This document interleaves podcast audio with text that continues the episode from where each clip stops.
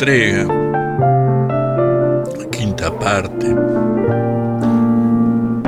del país de las últimas cosas de Paul Auster. Dice así.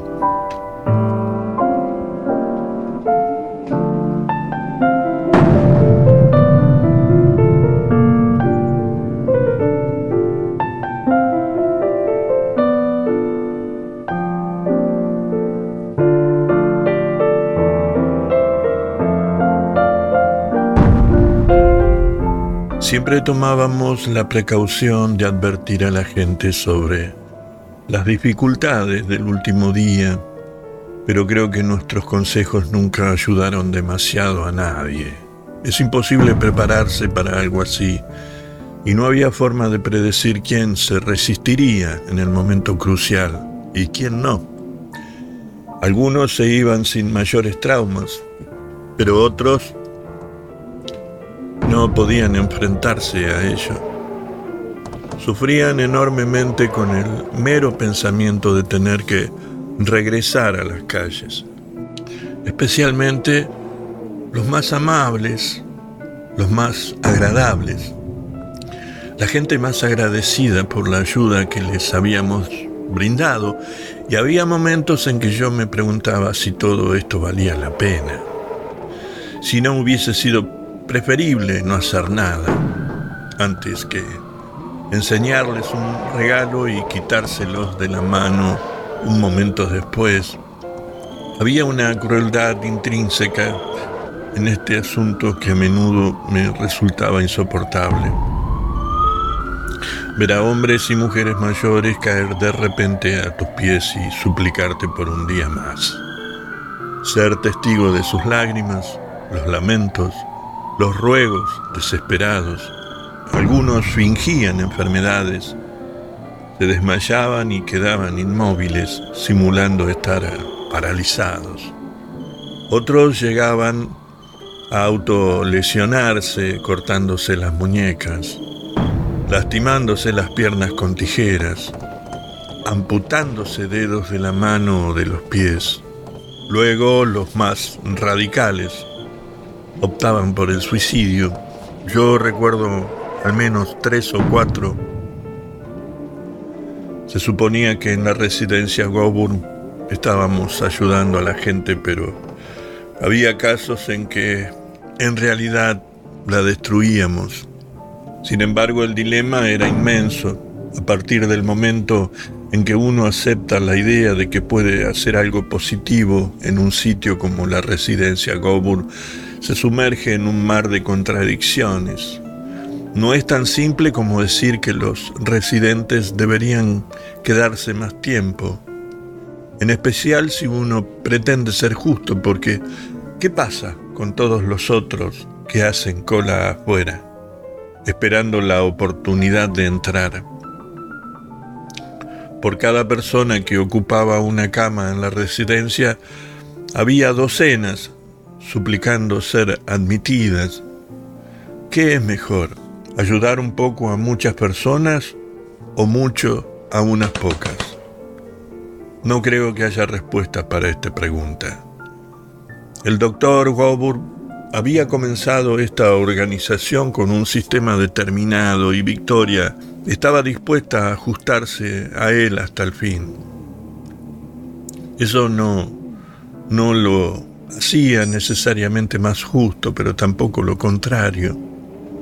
El problema no residía en el método, sino en la naturaleza misma de la cuestión. Había demasiada gente que necesitaba ayuda y no la suficiente para ayudarlos.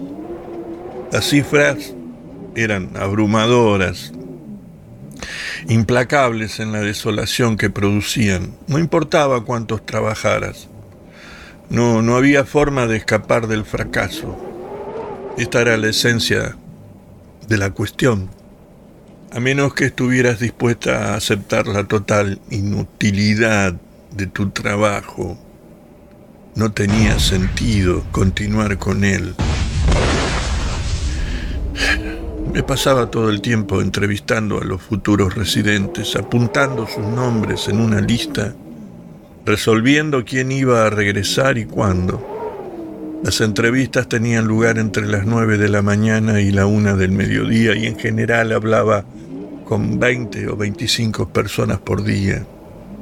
Los veía por separado, uno después del otro, en el recibidor de la casa. Aparentemente, en otros tiempos se habían producido unos cuantos incidentes desagradables, algunos ataques violentos, grupos de gente tratando de entrar a la fuerza, por lo cual siempre había un guardia armado de servicio mientras se realizaban las entrevistas. Frick vigilaba en las escalinatas de entrada con un rifle para asegurarse de que la cola se movía en orden sin salirse de control. La cantidad de gente que esperaba afuera era asombrosa, en especial en los meses cálidos. Lo más común es que hubiera entre 50 y 75 personas en la calle todo el tiempo.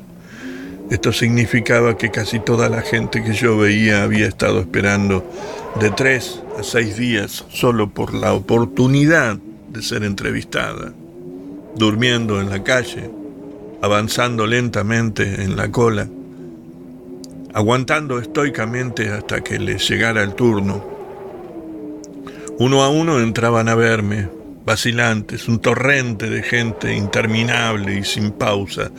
Se sentaban frente a mí en una silla tapizada en, piel roja y yo les hacía todas las preguntas pertinentes. Nombre, edad, estado civil, ocupación anterior, último domicilio fijo, etc.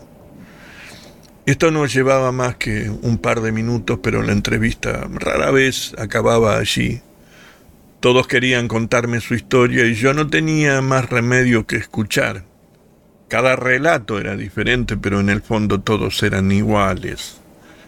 Las adversidades de la suerte, los errores de cálculo, el peso creciente de las circunstancias. Nuestras vidas no son otra cosa que la suma de múltiples contingencias y no importa cuán distintas sean en sus detalles, todas comparten una esencia fortuita.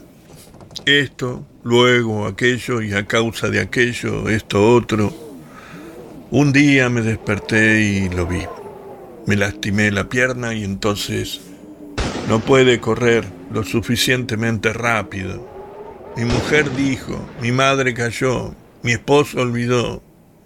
Escuché cientos de estas historias y había ocasiones en que pensaba que no, no podría soportarlo más, tenía que ser comprensiva, asentir en los momentos indicados, pero los modales calmos y profesionales que intentaban mantener una pobre defensa contra las cosas que oía. Yo no estaba hecha para escuchar la, la historia de las chicas que trabajaban de prostitutas en, en las clínicas de eutanasia. No me sentía capacitada para oír a las madres que contaban cómo habían muerto sus hijos. Era demasiado horrible, demasiado implacable y todo lo que podía hacer era esconderme tras la máscara de mi trabajo. Apuntaba el nombre de las personas en la lista y le daba una fecha. Dos, tres e incluso cuatro meses más adelante. Entonces tendremos un hueco para usted, les aseguraba. Cuando por fin ingresaban a la residencia, yo era la encargada de recibirlos. Ese era mi trabajo principal por, por las tardes. Enseñar el lugar a los recién llegados, explicarles las normas, ayudarlos a establecerse. Casi todos conseguían acudir a la cita que habíamos acordado tantas semanas antes, pero algunos, algunos no venían. No, no resultaba difícil adivinar la, la razón. Según las reglas, guardábamos la plaza durante un día entero, pero si para entonces la persona no aparecía, borrábamos su nombre de la lista. El proveedor de la residencia Gobur era un hombre llamado Boris Stepanovich él nos traía la comida necesaria, las tabletas de jabón, las toallas, alguna pieza ocasional de un artefacto. Venía cuatro o cinco veces por semana trayendo la mercancía que habíamos pedido y llevándose algún otro tesoro del patrimonio Goburn. Una tetera de porcelana, un juego de fundas de sillones, un violín o el marco de un cuadro.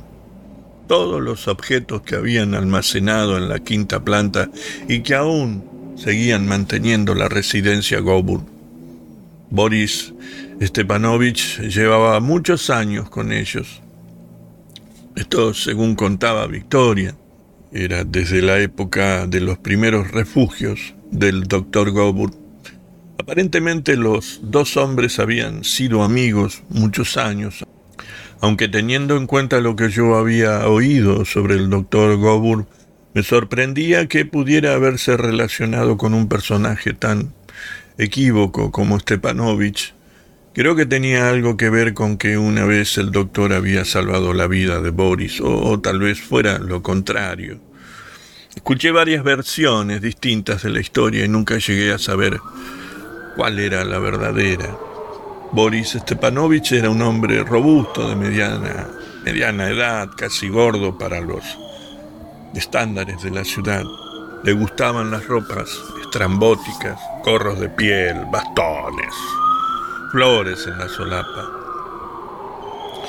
Y en su cara redonda y brillante había algo que recordaba a un jefe indio o a un potentado oriental. Todo lo que hacía tenía un cierto estilo, incluso la forma en que fumaba sus cigarrillos, sujetándolos estrechamente entre el pulgar y el índice, inhalando el humo con elegante, despreocupada indiferencia y luego soltándolo a través de sus abultados orificios nasales, como el, como el vapor de, de una tetera hirviente. Por lo general resultaba difícil seguir sus conversaciones y cuando lo conocí mejor me acostumbré a esperar una gran dosis de confusión cada vez que Boris Stepanovich abría la boca. Era aficionado a los conceptos oscuros y alusiones indirectas y adornaba las frases más simples con, con, con imágenes tan barrocas que siempre me perdía al intentar comprenderlo.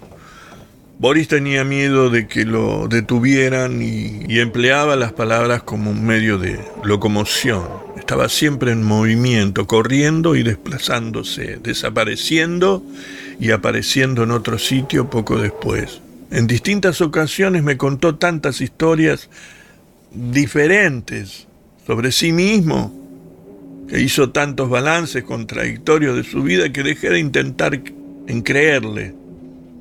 Un día me aseguraba que había nacido en la ciudad y había pasado allí toda su vida. Al día siguiente, como si hubiese olvidado la historia anterior, me decía que había nacido en París y que era el hijo mayor de un emigrante ruso a causa de ciertas dificultades con la policía turca en su juventud, había adoptado otra identidad y desde entonces se había cambiado el nombre tantas veces que ya no podía recordar con seguridad cuál era el, el verdadero. No importa, decía. Un hombre debe vivir el presente. ¿Y qué importa quién, quién eras la semana pasada si sabes quién, quién sos hoy? Según decía, en sus orígenes había sido un indio algonquino, pero después de la muerte de su padre, su madre se había casado con un conde ruso. Él no se había casado nunca, o se había casado tres veces, dependiendo de la versión que más le conviniera en ese momento.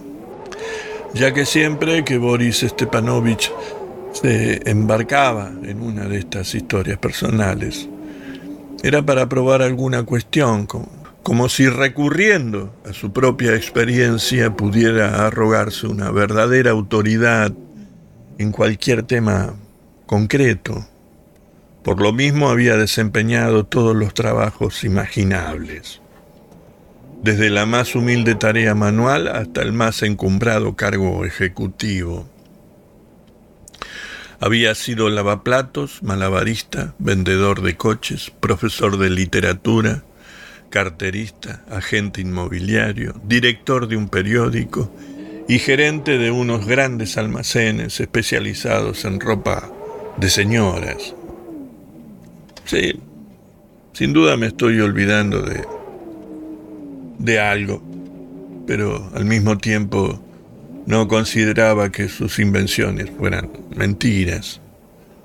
Formaban parte de un plan casi consciente de crear un mundo más agradable para sí mismo, un mundo que cambiara a su antojo, que no estuviera sujeto a las mismas leyes y tristes necesidades que nos hundían a todos, a todos los demás.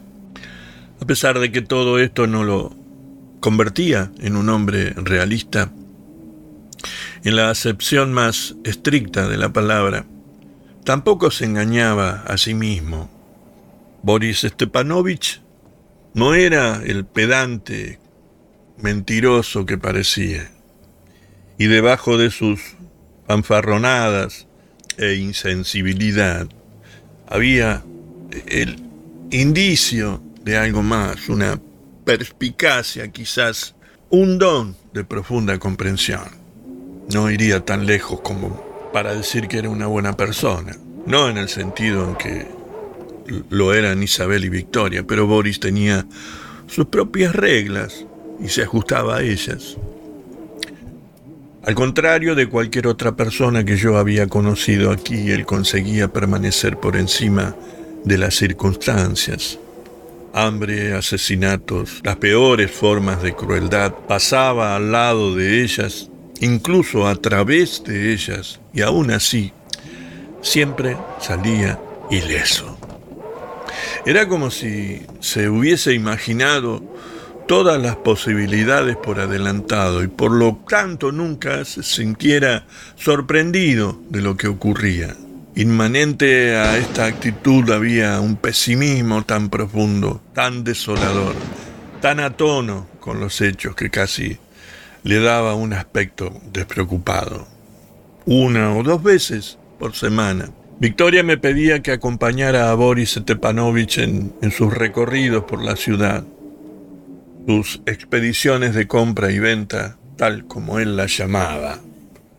Yo no servía de mucha ayuda, pero siempre me alegraba la oportunidad de dejar mi trabajo, aunque solo fuera por unas pocas horas. Creo que Victoria me entendía y tenía cuidado de no forzarme mucho. Mis ánimos seguían bajos y la mayor parte del tiempo me, encontraba en un estado de frágil sensibilidad. Me, alteraba con facilidad y estaba malhumorada e incomunicativa sin, sin razón aparente. Quizás, quizás Boris Stepanovich fuera una buena medicina para mí y empecé a esperar con ansiedad nuestras pequeñas excursiones que me arrancaban de la monotonía de mis pensamientos.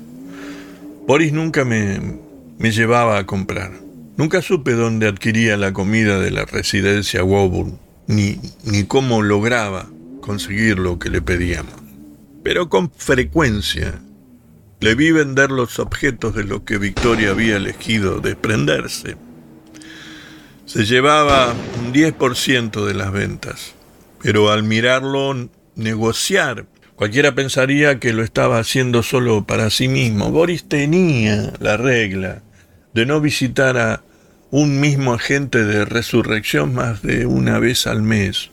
Como consecuencia, recorríamos la ciudad entera dirigiéndonos a un sitio nuevo cada vez, con frecuencia incursionando en zonas que yo nunca había visitado.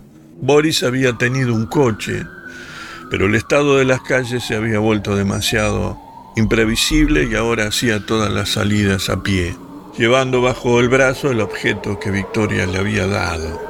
Improvisaba la ruta mientras caminábamos, siempre evitando las concentraciones de gente. Me llevaba por pasadizos escondidos y, callecitas desiertas, andando metódicamente sobre el pavimento acanalado, evitando los numerosos peligros y obstáculos, girando ahora a la izquierda y luego a la derecha sin romper el ritmo en ningún momento. Se movía con una agilidad sorprendente para un hombre de su tamaño y a menudo me resultaba difícil seguir su paso, canturreando canciones para sí, parloteando sobre cualquier tema. Boris correteaba con enérgico buen humor mientras yo me apresuraba para alcanzarlo. Parecía conocer a todos los agentes de resurrección y empleaba una táctica distinta con cada uno de ellos, entrando ruidosamente con los brazos abiertos en algunos lugares, asomándose silenciosamente en otros. Cada personalidad tiene un punto débil y Boris se esforzaba en aprovecharlo. Si un agente tenía debilidad por los halagos, Boris siempre los halagaba. Si otro tenía predilección por el color azul, Boris le llevaba objetos azules.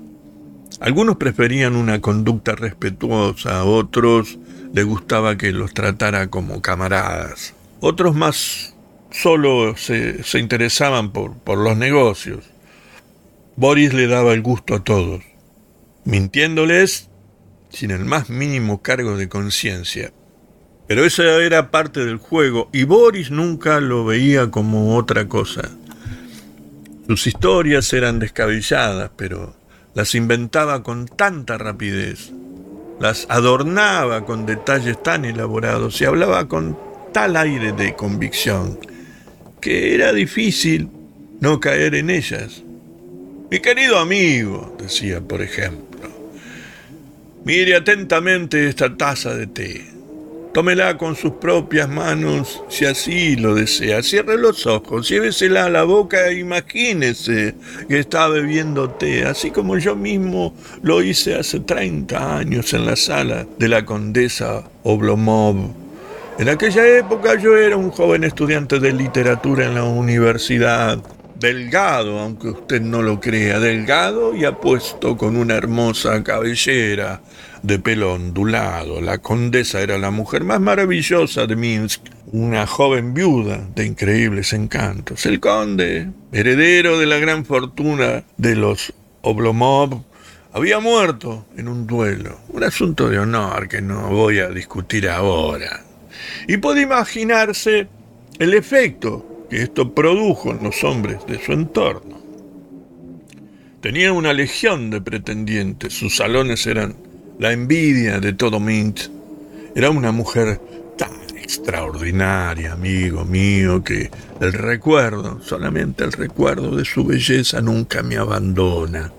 Imagínese el cabello rojo y brillante, sus senos erguidos, sus ojos centellantes de ingenio y con un atisbo esquivo de malicia. Era suficiente para volverse aún más loco de lo que estaba. Competíamos por su atención, la adorábamos, le escribíamos poesía, todos estábamos locamente enamorados, pero fui yo, fui yo, amigo mío, el joven Boris Stepanovich, el que logró ganarse los favores de esta peculiar vampiresa, modestia aparte. Modestia aparte, si usted me hubiese visto entonces hubiera sabido el por qué. Teníamos cita en lugares alejados de la ciudad, encuentros eh, nocturnos, visitas clandestinas a mi guardilla.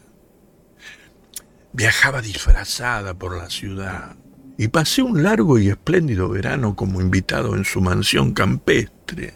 No se lo había contado eso. La condesa me abrumaba con su generosidad, no solo con la entrega de su persona, que hubiese sido suficiente, se lo aseguro, se lo aseguro, ¿eh? más que suficiente, le digo, sino con los regalos que me hacía, con la infinita bondad que demostraba conmigo, las obras de Pushkin encuadernadas en piel, una tetera de plata, un reloj de oro, tantas cosas que nunca podría enumerarlas todas. Y entre ellas, amigo mío, encontraba un exquisito juego de té que había pertenecido a un miembro de la corte francesa, el duque de... Déjeme que que le di, el duque de fantomas, según creo. Sí. Y yo usaba eh, solo cuando ella venía a visitarme, guardándolo para aquellos momentos en que la pasión lo, la inducía a atravesar las calles nevadas de Minsk para refugiarse en mis brazos. Sin embargo, eh, el tiempo es cruel y el juego ha sufrido el paso de los años. Los platillos se han cuarteado, las tazas se han roto, muchas de las piezas se han perdido. Pero, a pesar de todo, esta única reliquia ha sobrevivido este último vínculo con el pasado. Por favor, querido amigo, trátela con dulzura. Tiene usted mis recuerdos en su mano. Así era Stepanovich. Creo que el truco consistía en hacer que las cosas inertes cobraran vida. Stepanovich desviaba la atención de los agentes de resurrección de las cosas, convenciéndolos de que aquello que les vendía no era una taza de té, sino la mismísima condesa Oblomov. No importaba si estas historias eran verdaderas o no, una vez que la voz de Boris comenzaba su trabajo, lograba sortear por completo el asunto.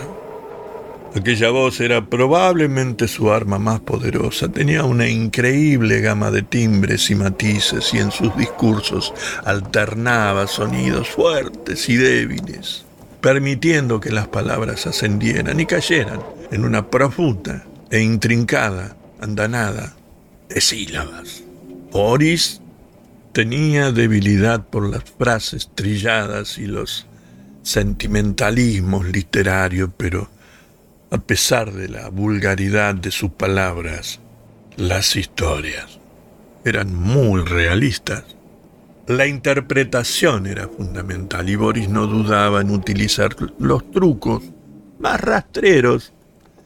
Si era necesario, derramaba lágrimas verdaderas y la situación así lo requería. Arrojaba un objeto al suelo, destrozándolo una vez para probar su fe en un par de gafas de apariencia frágil, hizo malabarismos con ellas durante más de cinco minutos. Yo debo decir que siempre me sentí un poco avergonzado por estas representaciones, pero no había duda de que funcionaban. Después de todo, los precios se establecen por la ley de la oferta y la demanda, y en aquel entonces no había mucha demanda por aquellas valiosas antigüedades. Solo los ricos podían darse el lujo de adquirirlas. Los comerciantes del mercado negro, los comisionistas de basura, los propios agentes de resurrección. Y Boris no hubiese conseguido nada poniendo énfasis en su utilidad. La verdad es que eran extravagancias, objetos para poseer como símbolos de riqueza y poder. De ahí las historias sobre la condesa Oblomov y duques franceses del siglo XVIII. Cuando alguien compraba un jarrón antiguo de Boris Stepanovich, no solo obtenía un jarrón, junto con él adquiría un mundo entero el apartamento de Boris estaba en un pequeño edificio de la avenida Turquía, a no más de 10 minutos de la residencia Gobur.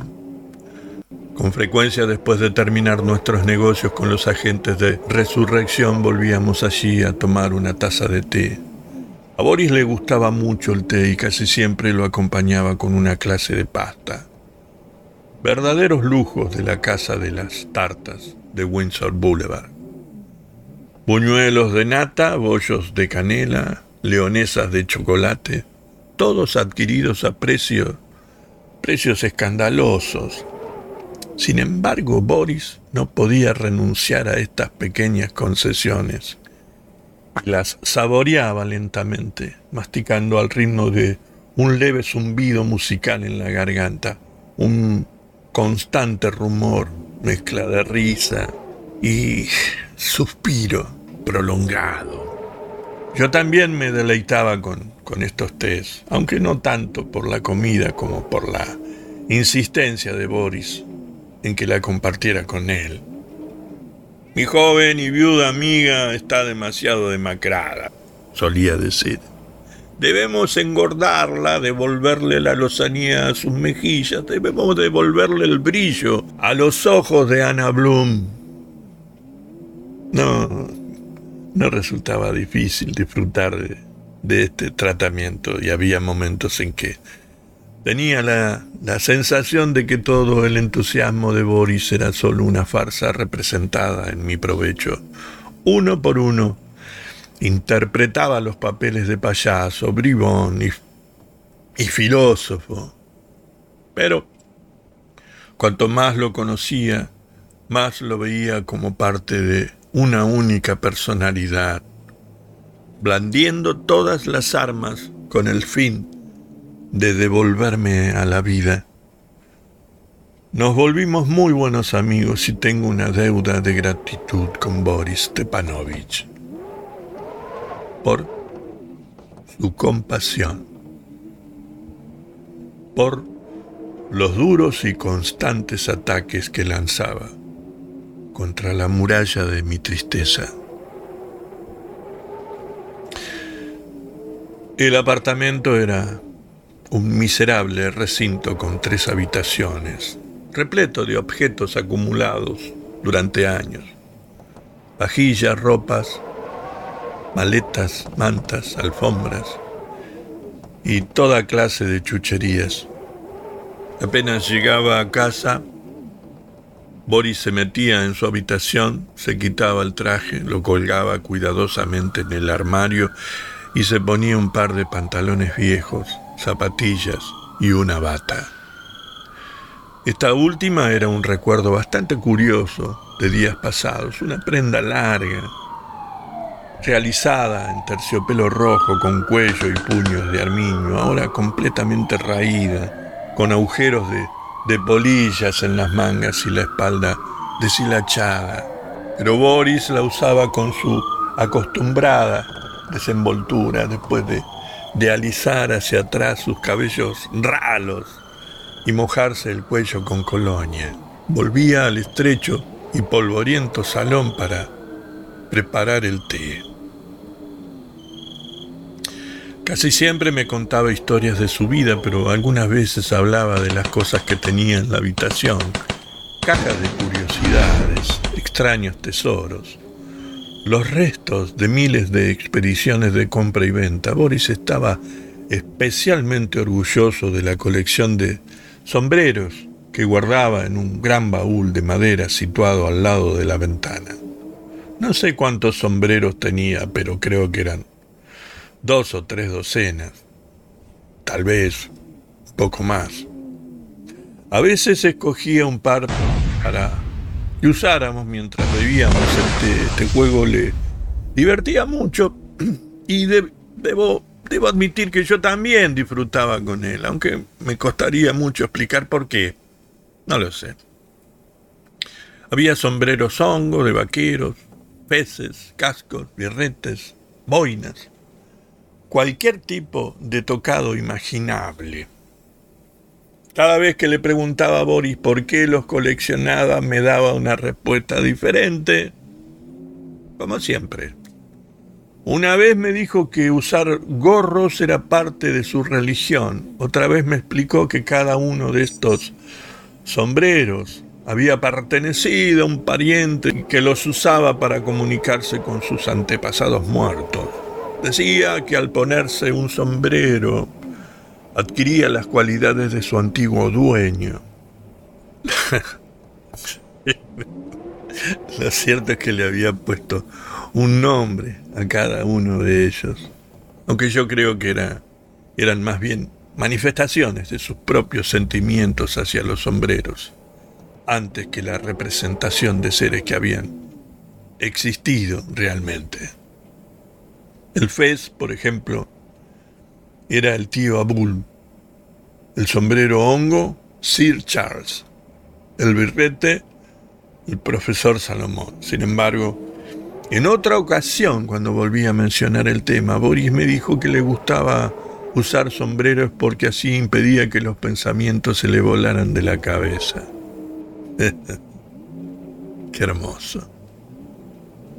Le gustaba usar sombreros porque así impedía que los pensamientos se le volaran de la cabeza.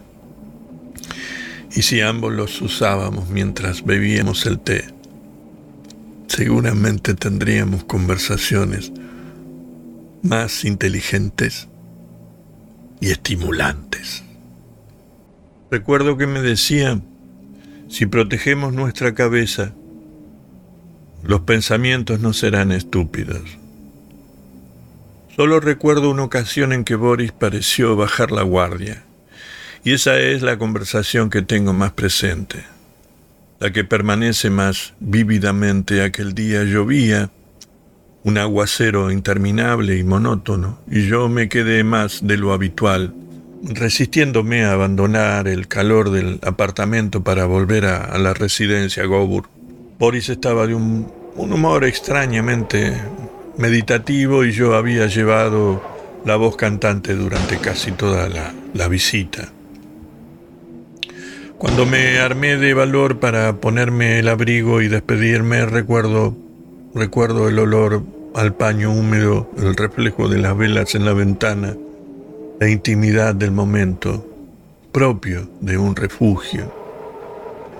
Boris tomó mi mano y la apretó estrechamente en la suya, mirándome con una sonrisa siniestra y enigmática. Debes comprender que todo es un espejismo, querida mía no estoy segura de entenderte, Boris. Te digo que la residencia Gobur está construida sobre cimientos de nubes. A mí me parece perfectamente sólida. Estoy allí casi todos los días, ya lo sabes, y, y la casa nunca se ha movido, ni siquiera ha temblado. Por ahora no. Pero dale un poco de tiempo y vas a ver lo que quiero decir. ¿Cuánto es un poco de tiempo? lo que sea. Las habitaciones del quinto piso ya no darán más de sí, ya, ya me entendés, y tarde o temprano no quedará nada para vender. La, las reservas ya están escaseando y una vez que algo se termina no, no hay forma de, de recuperarlo. ¿Y eso te parece tan terrible? Todo se acaba, Boris. Y no veo por qué la residencia Goburn habría de ser diferente. Para vos es fácil decirlo, pero ¿qué pasará con la pobre Victoria? Victoria no es tonta, estoy seguro de que ya ha pensado en estas cosas. Victoria también es obstinada. Seguirá allí hasta que se le acabe el último glot y entonces no acabará mejor que la gente a la que ha intentado ayudar. ¿No crees que es asunto de ella? Sí no.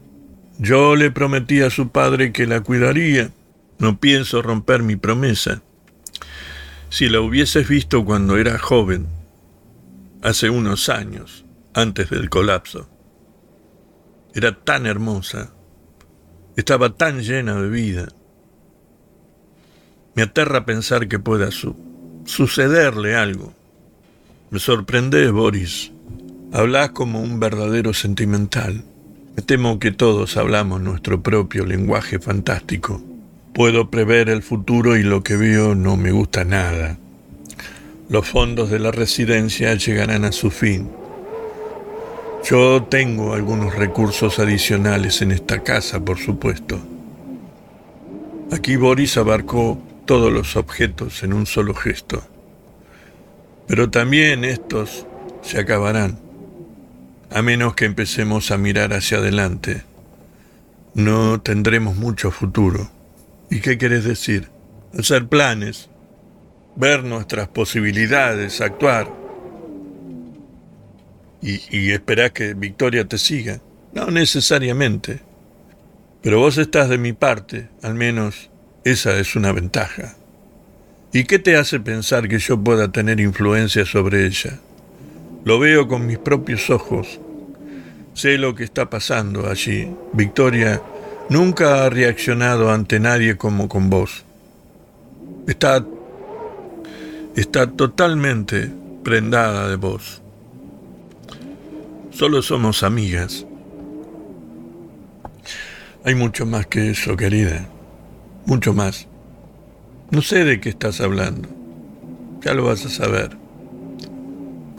Tarde o temprano vas a comprender todo lo que digo, te lo aseguro. Boris tenía razón, con el tiempo lo comprendí. Por fin sucedieron todas esas cosas que estaban a punto de suceder, sin embargo me costó bastante darme cuenta. De hecho, solo advertí lo que pasaba cuando todo estuvo frente a mí, aunque tal vez eso pueda excusarse, ya que soy la persona más ignorante que haya existido. Tené paciencia. Sé que ahora empiezo a balbucear, pero las palabras no acuden en mi ayuda para decir lo que quiero. Debes tratar de imaginarte cómo eran las cosas para nosotros entonces. La sensación de la fatalidad pesando sobre nosotros, el aire de irrealidad que parecía acechar en todo el momento. Lesbianismo es solo una palabra objetiva, pero no hace justicia a los hechos. Victoria y yo no nos convertimos en pareja en el sentido habitual de la palabra. Más bien cada una de nosotras se convirtió en un refugio para la otra. El sitio donde podíamos acudir a buscar consuelo para la soledad. Al final el sexo era lo menos importante. Después de todo, un cuerpo es solo un cuerpo y en realidad no importa si la mano que te toca es la de un hombre o la de una mujer. Estar con Victoria me brindó placer, pero también me infundió valor para vivir otra vez en el presente. Esto era lo más importante. Dejé de mirar hacia atrás todo el tiempo y poco a poco se fueron sanando las innumerables heridas que llevaba conmigo. No volví a sentirme un ser completo, pero al menos dejé de odiar mi vida. Una mujer se había enamorado de mí y yo descubrí que era capaz de amarla.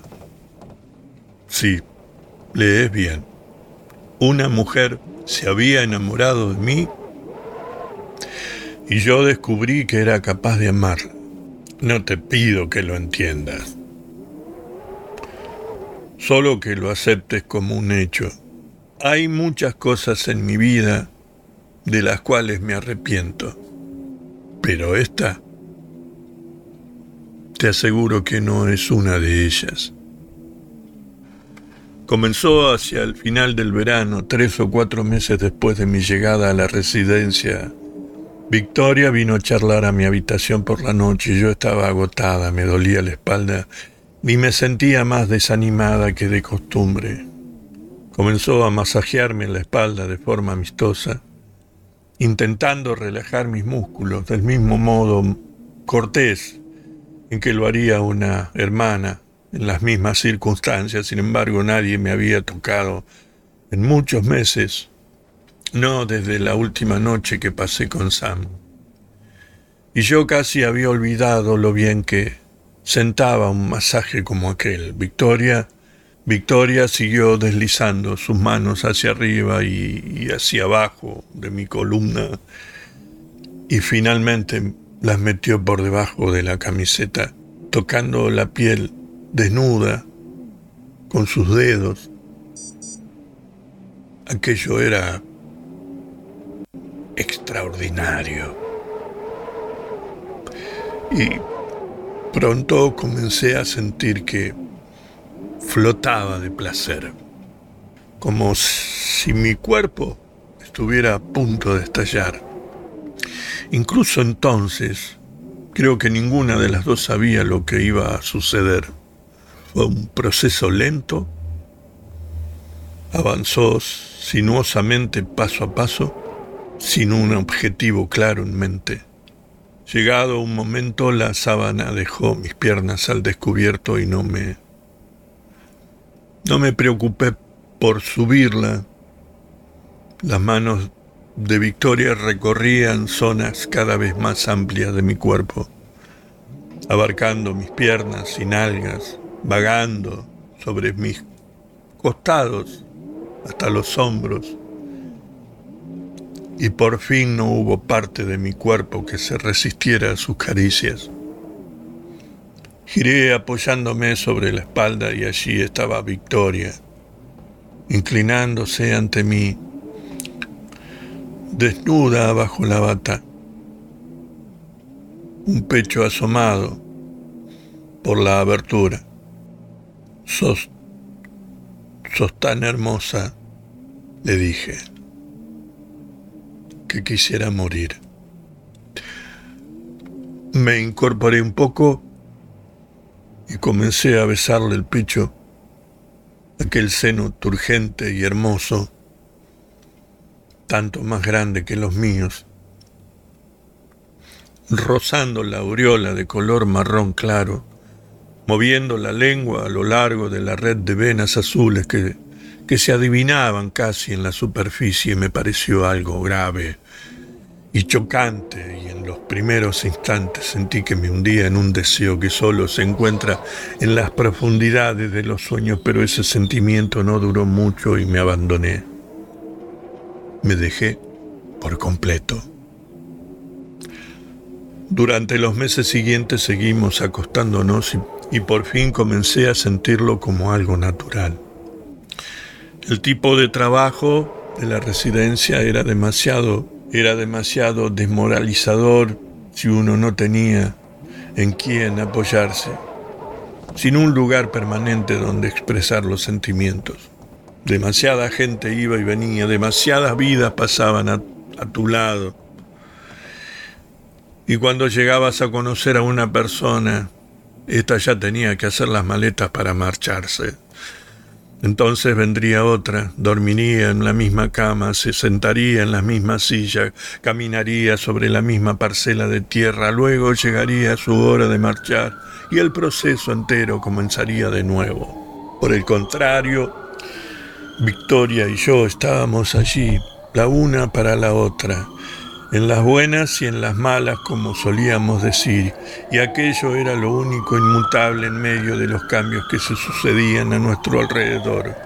Gracias a ese vínculo pude reconciliarme con, con mi trabajo y eso a su vez tranquilizó mi espíritu. Luego, luego sucedieron otras cosas y ya no, ya no nos fue posible seguir. Te voy a hablar de eso en un momento. Pero lo importante es que en realidad nada cambió. El vínculo seguía y yo descubrí de una vez y para siempre que Victoria era una persona extraordinaria. Fue a mediados de diciembre, justo para las primeras oleadas importantes de frío. El invierno no llegó a ser tan crudo como el anterior, pero entonces nadie podía predecirlo. El frío trajo consigo todos los malos recuerdos del año anterior y se podía apreciar cómo crecía el pánico en las calles. La desesperación de la gente preparándose para, para la embestida, las colas a las puertas de la residencia Goburn se volvieron más largas que en los meses anteriores y tuve que trabajar horas extras para acoger esta demanda adicional. Recuerdo que aquella mañana en particular había visto diez o once personas en rápida sucesión, cada una con una horrible historia que contar. Una de ellas, su nombre era Felisa Riley, una mujer de unos sesenta años. Estaba tan acongojada que se derrumbó y se puso a llorar frente a mí tomándome la mano y pidiéndome que la ayudara a encontrar a su marido, que había salido en junio y no había vuelto a aparecer. ¿Qué esperabas que dijera? No puedo dejar mi puesto e irme a vagabundear por ahí con usted, le dije. tengo demasiado trabajo aquí. Sin embargo, ella continuó haciendo una escena y acabé enojándome por su insistencia. Mire, le dije, usted no es la única mujer en la ciudad que ha perdido a su marido. El mío ha desaparecido igual que el suyo, y por lo que sé, ambos estarán muertos. ¿Acaso estoy llorando y tirándome de los pelos? Es algo que todos tenemos que afrontar. Me odié a mí misma. Me odié a mí misma por soltarle todos esos lugares comunes y por tratarla tan bruscamente, pero me resultaba difícil razonar ante su histeria y sus cuentos sobre el señor Riley, sus tres hijos y el viaje de luna de miel que habían hecho 37 años antes. No me importa lo que haya pasado, usted, me dijo por fin. Una zorra insensible como usted no merece tener marido. Puede tomar su elegante residencia Gobor y metérsela donde le quepa. Si el buen doctor la escuchara hablar, se revolvería en su tumba. Algo así. Aunque no recuerdo las palabras exactas. Entonces la señora Reilly se puso de pie y se fue con su último gesto de indignación. Sí. En cuanto salió, apoyé la cabeza sobre el escritorio y cerré los ojos, preguntándome si no estaría demasiado cansada para ver a más gente.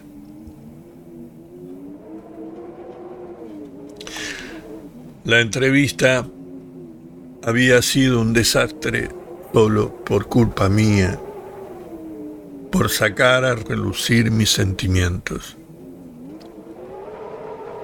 No tenía excusa, no había justificación para descargar mis problemas sobre una pobre mujer que obviamente estaba fuera de sí por el dolor.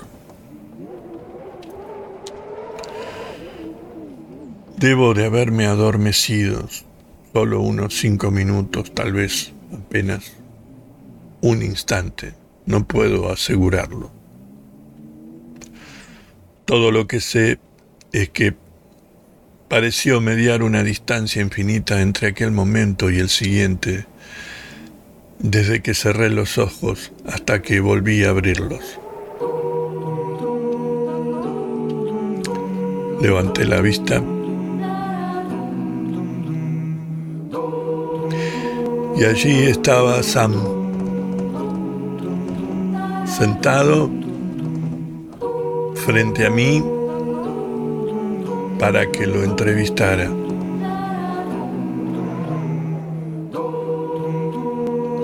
Al principio pensé que aún estaba dormida.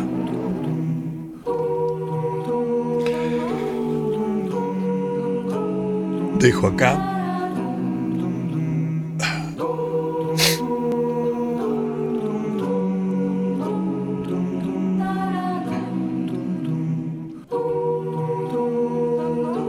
página 100.